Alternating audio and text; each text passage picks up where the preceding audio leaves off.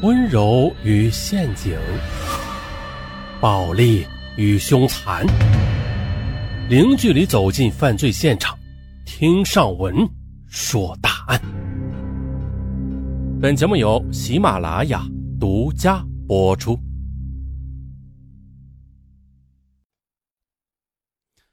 话说呀，三十岁的白领剩女杨芬认定啊，优质男杨凯是结婚的不二人选。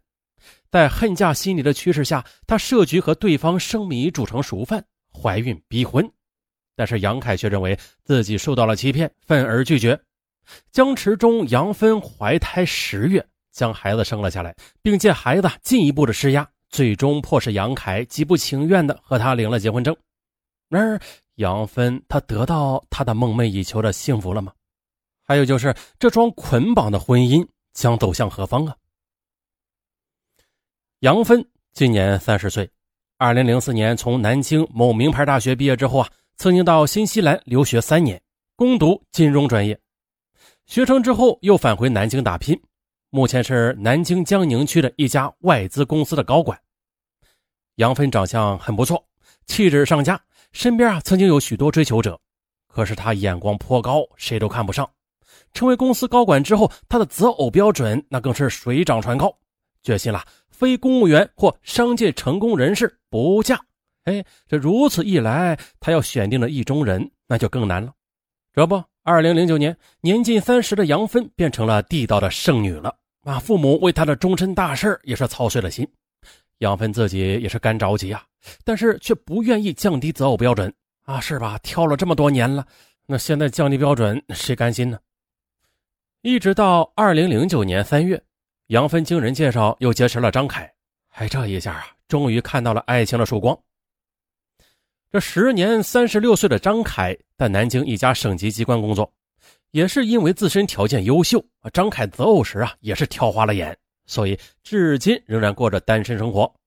两人初次见面之后，杨芬一眼就相中了张凯，认为啊他不但人长得帅，还有博士学历，这工作也很体面，前程无忧。几次接触下来之后，杨芬对张凯的感觉那是越来越好。可是张凯却始终啊犹豫着，没有向杨芬表白。他觉得两人的性格差异较大，打算再考察他一段时间。哎，见杨凯不急于确定两人的关系，杨芬有点耐不住性子了。于是啊，她向闺蜜倾诉自己的烦恼。闺蜜叮嘱她说：“你年龄不小了，这么优秀的男人一定要把握住啊！你要学会温柔、体贴、关爱。”还要敢于发起攻势，哎，杨芬深受启发，从此她开始以细节来打动张凯，时常的发短信对他嘘寒问暖呐，时常的登门看望，并且给他带去好吃的。果然的，杨芬的温柔攻势嘛，让张凯对他好感倍增。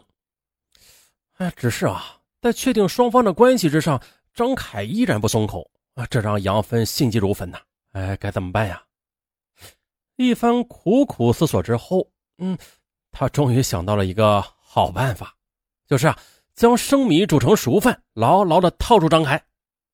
机会来了，这年四月中旬的例假过后，杨芬便开始计算排卵期了。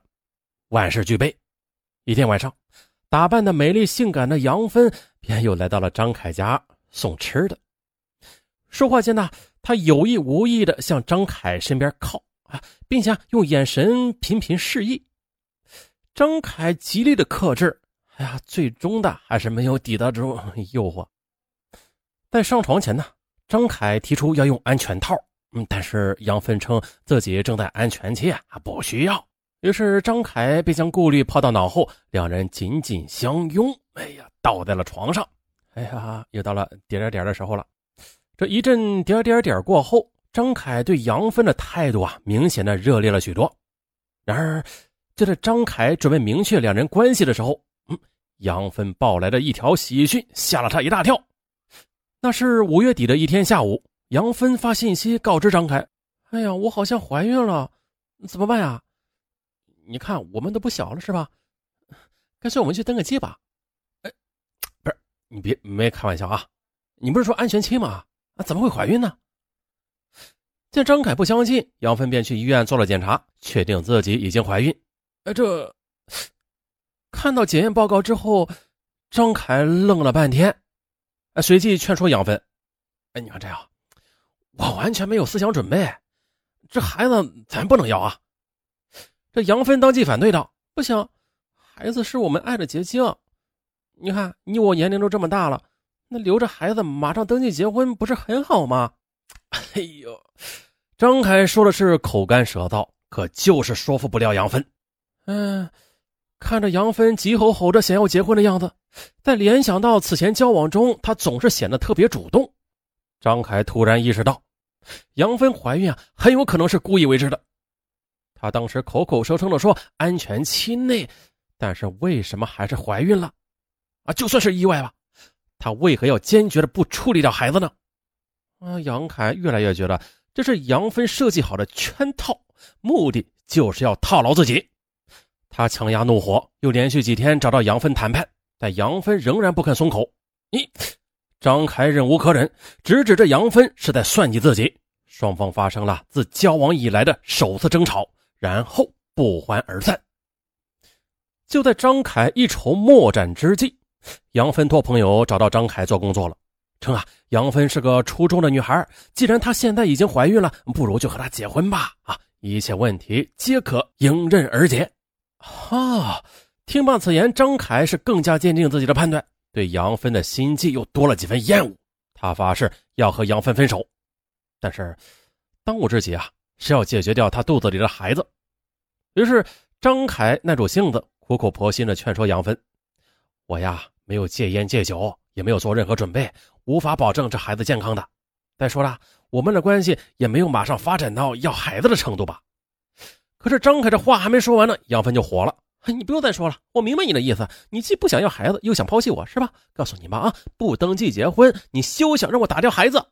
话不投机，两人又是大吵了一架。杨芬一怒之下威胁张凯说：“这事儿你处理不好，哼，我就找你们厅长讨说法。”哎呦，张凯后悔万分呐！啊，没想到一时冲动下的失防，竟然惹来如此麻烦。他对杨芬也是越来越厌恶了，甚至一次争吵过程中，他忍不住的还对他动了粗。事后，他更是以头撞墙自虐啊，欲以此举来改变杨芬的主张。但是受了委屈的杨芬仍然不改初衷。啊，其实这事情发展到这一步，杨芬也担心这好事不保啊。他每天啊都做着激烈的思想斗争，因此呢进进退退的也弄得张凯无所适从。一直到七月下旬的一天，经张凯的百般苦劝呐，他答应了次日到省妇幼保健院妇产科做中指妊娠手术。张凯心里的一块大石头也终于是落了地。次日上午，他陪杨芬来到医院，帮他办好一切手续。于是啊，站在走廊的一端，目送他走进了手术室。杨凯就这样在医院苦等了两个多小时，这香烟抽了一支又一支，啊，可就是不见杨芬从里边出来。他硬着头皮给杨芬打电话，岂知杨芬竟然说：“我早就回家了。”张凯问呢：“那手术顺利吗？”杨芬没有好气的回答：“，我没有做手术，我害怕。”张凯一听啊，哎呀，差点气得要晕倒。原来杨芬进了手术室之后，没待几分钟呢，就退了出来，并且从手术室的另外一侧径直下了楼。而那时，张凯正在如释重负般的在楼下抽着烟呢。